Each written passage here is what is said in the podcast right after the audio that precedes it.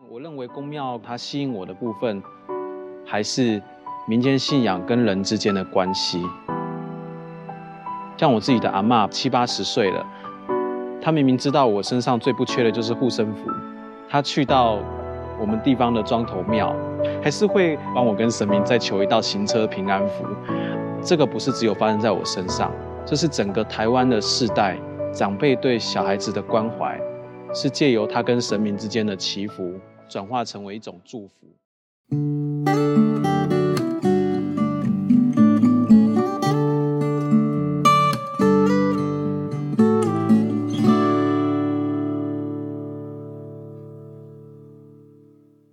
地方故事、人物故事，还有那些你我身边的大小事，让我们一起听故事。欢迎收听叙事圈，我是阿燕。大家会在平常的时候会去庙里面拜拜吗？我自己的经验是，其实不长，偶尔可能是过年的时候吧，会跟家人去庙里拜拜，或者是在到某些景点，好比说我去大稻城，可能就会去霞海城隍庙等等的这些地方去拜拜。这样，那其实对现代人来说，传统信仰好像是离我们越来越远。虽然它是一个非常独特，然后非常有特色的东西，但离这个都市生活的距离，可以看得出来是有一定的隔阂存在。那其实我们今天邀请的来宾呢，他跟我一样是个桃园人。那他在大学的时候就曾经有拍一个纪录片叫《一八一九》，获得十多家媒体的报道肯定。在大家大学时间呢，可能很多人在忙着谈恋爱啊，然后在玩社团啊。导演他跑去各地的公庙去拜拜啊，然后到现在已经跑过全台可能上百间公庙这样。那来欢迎一下我们今天的这个特别的来宾陈毅导演。嗨，我们各位的。听众还有阿燕，好。那其实因为我看了这个导演的介绍啊，其实你曾经是对于信仰有一度有怀疑的，然后一度决定是不拿香拜拜，然后后来又因缘际会开始又对于传统的这种民间信仰感到很有兴趣，那甚至现在想要自己来拍一个相关的纪录片《三清》，那是不是能跟我们分享一下为什么你会想要开始拍这部纪录片呢？呃，其实我从小到大就被家人规定说，早上起床还有晚上睡觉前哦，要跟神明说早安晚安。那小孩子当然听话，所以也没有多想什么。那随着我求学阶段读了很多的科学相关的书籍，那我就会开始质疑说，为什么这三尊木头雕塑的神像，我要跟他们说早安晚安？然后就开始产生了一种质疑。当然也可能是自己觉得读了一点书了，就觉得什么都好像要看到实物我才愿意去相信。所以对于信仰有很长一段时间是保持着拿香跟着家人拜，但是不明所以，或者是到后来甚至产生了一种抗拒跟觉得父母太过迷信的这个阶段。实际上的转变可能要到高中、大学之后。而发生了一些事情之后，我才整个变成现在每天都要拿香的状况。我想问一下，是说因为曾经有这样的可能，你去拜拜，然后去解决掉曾经这样发生的一些状况吗？还是说是怎么样的原因，然后让你开始又愿意持续的去信仰？当我大概大学一年级开始，就因缘际会开始在几家公庙，我尝试要。请示所谓的台湾很有特色的鸡生文化、鸡童文化，嗯，我去请示这些所谓的附身在鸡生身上的这些神明，有关我的事业、有关我的学业的问题的时候，我当然是抱持着试探的心态，所以我出了很多像是考题给他们。例如说，我去我就不会告诉他们我是谁，也不告诉他们我有哪样的学历跟背景。没想到他们所回答的东西，竟然是很多是我自己个人才知道的事情。那经过反复的验证，还有很多我亲眼看到很多无法用科学解释的事情，那才让我在两三年间心态有很大的转变。更多的是一种感动吧，大概是看到在民间信仰现场，不论是长辈为我向神明祈祷，或我自己跟家人生命中遇到困难的时候，真的走投无路的时候，信仰它成为一个寄托或支撑我们前进的力量的时候的感动。对，那其实导演的回答刚好可以扣到我想问导演的第二题，包含说为什么会对民间信仰开始有这样的一个很大的兴趣？那对你来说，你觉得民间信仰是什么？如果要简单的去形容它的话，简单的形容，其实民间信仰它是符合台湾目前当代的走向，鼓励多元，也应该要包容多元。因为民间信仰它的组成并不是很纯粹的用一种宗教它去形容的，它是一个大杂烩，但是嗯，它又包容所有的存在。那这也应该是台湾目前各个族群所应该去追求的目标。哎、其实我很喜欢这个回答、欸，而且算是我第一次听到这样的回答。那。我是不是可以请导演简单的跟我们说明一下这样的多元性跟包容性？就是说，你觉得你看到的多元在哪里？看到的包容在哪里？例如说，我们从来没有去界定说怎么样拜拜，所以变嗯成说有很多种拜拜的方式，它都是存在的。那有些人他可能觉得这个石头很灵验，那开始他身上就被挂一条红布，它也可以变成一种信仰的方式。那在台湾的信仰里面，其实很多的庙它都是道教、佛教，甚至儒教，甚至我们的灵的信仰。嗯。你觉得哪个神明灵验，你可以册封他为神明，它是很混杂在一起的。这当然它也跟台湾整个日治时期的皇民化运动有很大的一个关系。我这边就想要再问下一个问题：你当初拍这个纪录片的时候啊，自己在拍摄的时候是没有遇到什么样的困难？然后以及在拍摄期间有遇到哪些你觉得诶很神奇的事情？这部片它的起源就很特殊了，就是我在某间服务的公庙在打坐的时候，突然间脑袋一闪而过一个念头，觉得我好像可以往这个纪录片的题材去走。当时我已经把上一部高中教育的题材的作品完成，那正在做校园的巡回。其实我那时候是没有想要再拍下一部片的，那原因是因为拍纪录片，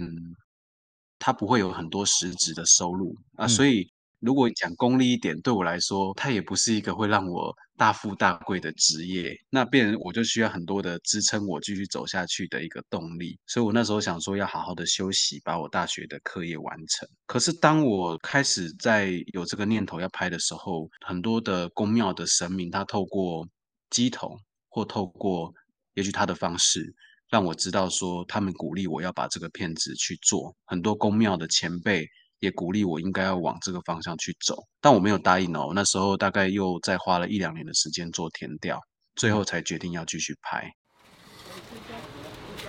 在指南宫旁边的一个店家哦，有一个老板娘看起来非常的开朗，在我们访谈没多久，竟然嚎啕大哭。他的父亲得了癌症末期，非常的痛苦。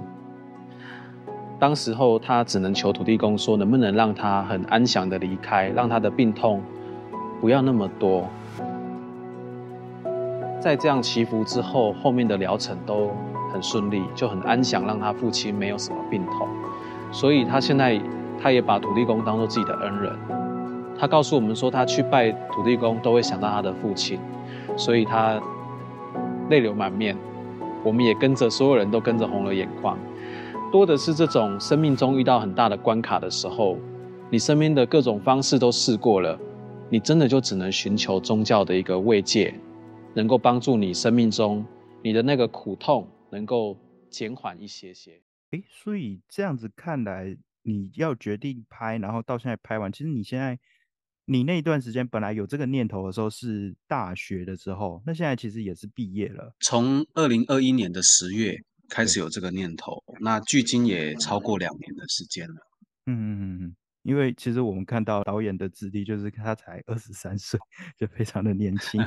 对对对对，所以就是其实我从我开始访问到现在，就看到很多大概可能最小最小的国中生，然后有高中生以及大学生，然后他们其嗯实都去拍出非常厉害的纪录片，就像是导演一样。呃你嗯可能在高中、大学的时候就有这样的经历，然后做出非常有影响力的作品。我这边有一个蛮好奇的事情啊，因为导演你自己本身跑过蛮多宫庙，那在现代社会其实会遇到一些与传统信仰的一些冲突啦。就举一个比较实际的例子来说，好比说，呃，可能有一些宫庙他们会有绕境的仪式嘛，那绕境仪式可能就会有呃比较多的声响，对于住在都市的居民可能就会产生就觉得说呃被吵到啊，然后会抱怨这样。知道你自己对于这样的冲突是怎么看？然后呃现在的宫庙啊，或者是其他有没有其他第三人，然后有提出哪些做法，然后能够在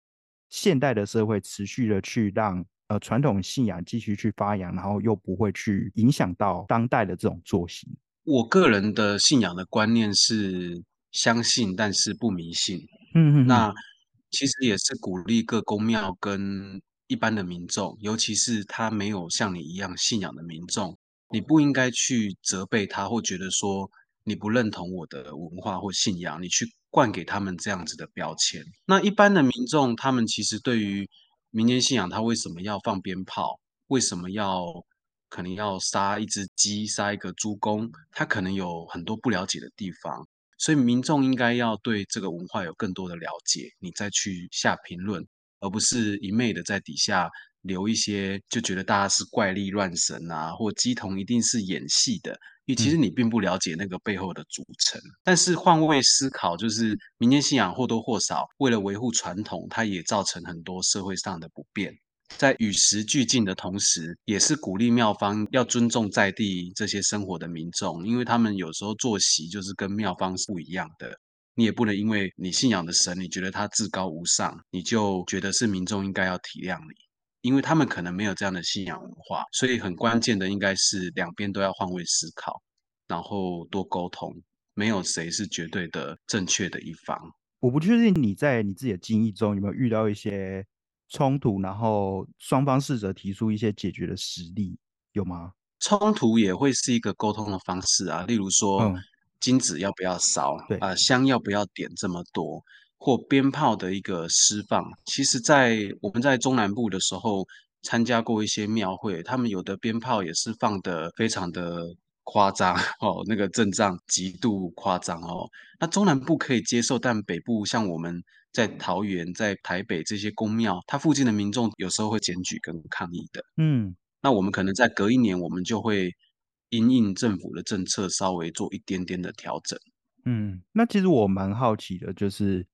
好比说以鞭炮这个例子来说好了，传统上我们就是放那种实体的嘛。那假设它换成这个所谓电子的，就是有一些音效这样，它是因为在形式上就变得有点不太一样了。还是说，其实它是可以这样子演进是 OK 的。我个人在观察这些电子鞭炮啊，它可能是推一台炮车那种音效的车子出来。对，它在这几年衍生了很多的问题。第一个是它的音量，它的音量都调得非常的大声，经过人其实都是要掩耳，它的音量是非常不自然的。对，那很多的火灾。这几年很多这种，我不知道是他的一个操作的问题，还是说有人乱丢烟蒂或什么，造成非常多的火灾的事件。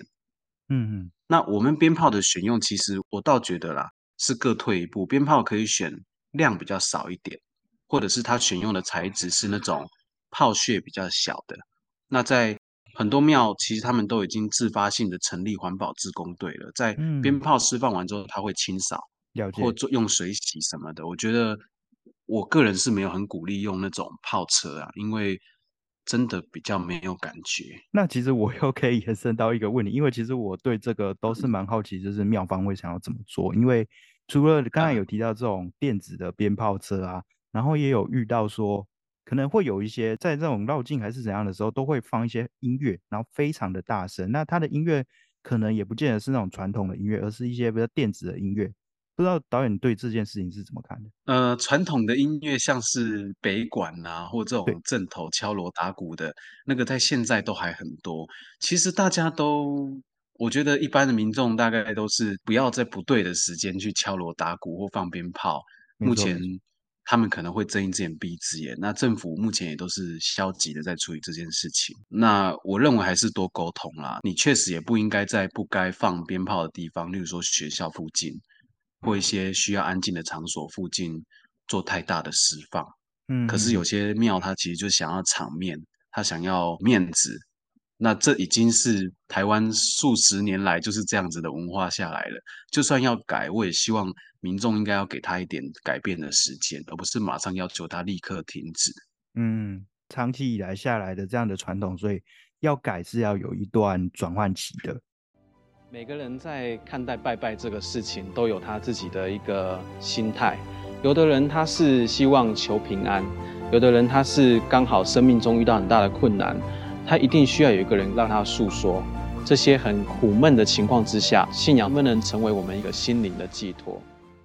那我们就是在回头过来讲这个庙的部分，然后也刚好扣到桃园人的身份，因为其实导演桃园人嘛，那我们可以来回过来谈这个桃园的宫庙。像导演其实也有拍摄到桃园大庙景福宫，是不是能够跟我们大家来介绍一下几个比较有特色的桃园的宫庙？就我说的特色，可能是在它的建筑上有一些不一样，或者是说有一些特殊的一些神明的故事等等的。桃园呢，如果要介绍宫庙的话哦，有几个非常重要的特色。第一个一定要讲到的是刚才那个大庙景福宫，它是很重要的庙宇。桃园有几间百年大庙，像桃园大庙景福宫，或桃园的四个老庙，像是西庙，还有这个关帝庙、文昌宫、慈护宫、仁海宫。可以说是完全是数不完的，所以呢，一般民众他其实可以锁定这些百年的古迹、市定古迹这些庙宇先去做参详，因为它反映的是数百年来这个神明他守护在地的这样的精神，跟着当年移民过来的原乡信仰，像大庙景福宫拜的是开张圣王，那这是第一点。那第二个是桃园其实是全台湾土地公信仰密度最高、土地公庙密度最高的一个县市。所以在桃园也有土地公文化馆，有土地公民俗艺术节。也许大家不要忽略这个土地公的信仰，在桃园是很有特色的。那第三个值得一提的是我住家附近的庙，哦，它是一个拜五显大帝的庙宇。那公主今年八十几岁了，她为了要盖这个庙，几乎是获尽了她所有的家产，哦，叫桃园旗南宫，旗子的旗，南部的南。那这是我这几年接下来三清也会拍摄的一间庙宇，就是民间信仰，它原来对一个家庭有这么大的影响力，让这个老公主她从年轻的时候投入了所有的积蓄，只为了圆满这间庙的这个建庙。在桃园有很多这种发展中的宫庙，它其实是很需要被关注的。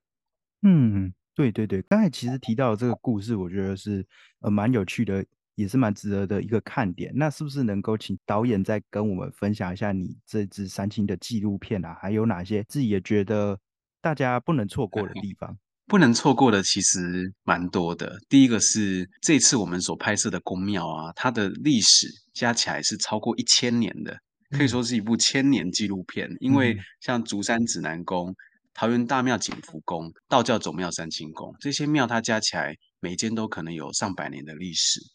那它代表的是好几个世代台湾人共同的信仰的文化，跟他们所敬仰的神明的故事，还有对下一代的祝福，都蕴含在这部纪录片里面。那我们也独家进入像是北港朝天宫、竹山指南宫这些大家所非常有名的这些名庙的内殿跟神房，这都是过去在电视新闻它可能没有办法做到的事情。那庙方都让我们进到戒备极森严的神房。所以，也许看这个电影也是一个很有福气的 一个作品吧。也许我们也希望把这个福气分享给所有的观众。其他的就先不剧透，但是真的有很多会让你觉得这样的故事在你生命中是很有共鸣的。我也希望让大家在这部片里可以想到你的亲人，或想到呃你所信仰的神，或你所认识的某个人或某个文化。这是这个片的一个功能。嗯，对，其实导演说的很好，我觉得啦，基本上你就是生活在台湾，你一定或多或少对于公庙有接触，不管你本身是不是有这样的一个信仰。那透过这一支纪录片，你可以去更认识我们这块土地上的这样的一些文化，还有这些人跟神灵之间，还有人跟人之间的一些故事。那其实现在这一支三清纪录片，它是有后置上映的几支计划正在推出啦。那呃相关的链接我就附在下面的资讯栏，然后跟大家介绍。那如果有兴趣的可以点进来看看啊。我之后也会有一篇相关的文章做分享。这一支献给台湾当代民间信仰的纪录片啊，刚才导演说了是超过千年的历史，因为。集结这么多这么多的公庙，那看完想必也是福气满满。最后最后，是不是导演有什么呃想要再跟大家分享的任何的东西呢？好，那就分享一路走来的座右铭是“心越单纯，力量就越强大”，还有“心如巨石，风才吹不动”啊，这是我一直在规训我自己的座右铭。嗯，那希望也送给大家。OK OK，那真的是非常非常非常谢谢导演。那我们就今天大概是到这边。听完今天分享，你还喜欢吗？如果有任何想法或建议的话，都可以透过下方资讯栏的社群连接与问卷告诉我。那真的觉得这节目很棒的话，可以加入路边说故事来群组一起来交流，也可以到下方连接的赞助平台给我一点小小支持。每月定期赞助还能获得超值回馈礼。那今天的分享就说到这边，我们下次见，拜拜。这样子的文化，台湾的庙其实也是面临很大的传承的问题，所以我希望作为一个开端，能够用新的叙事手法，把这些宫庙的故事把它整合起来，找出一个台湾民间信仰共同的脉络，从这部片开始，愿意去探索台湾的文化。